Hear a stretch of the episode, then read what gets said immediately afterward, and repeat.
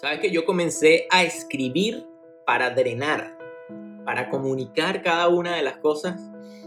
que la voz en su momento no, no lo quería decir, no lo quería sacar de adentro. Y así fue como pude entonces comunicar temas del amor, temas sentimentales, temas de la familia, del deseo, de la alegría, de la rabia,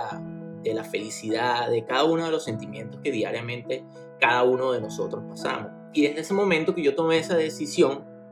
comencé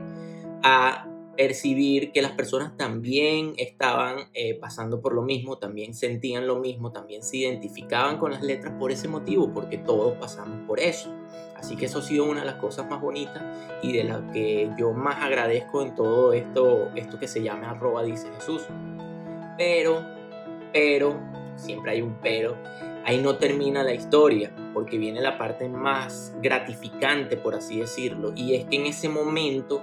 que yo tomé esa decisión me sirvió para llenarme de confianza, me sirvió para llenarme de seguridad y entonces poder seguir avanzando paso a paso, poco a poco, y así fue como nació el blog,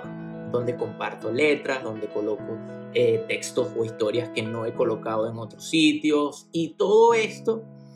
se resume en uno de los objetivos más grandes eh, que yo me había planteado cuando tomé la decisión, que era tener un libro. Mi libro, aquí comienza todo. Así que creo yo que esa ha sido una de las decisiones más importantes y una de las cosas que, más estoy convencido de que hice bien. Y pues ahí te dejé uno de mis secretos eh, mejor guardados.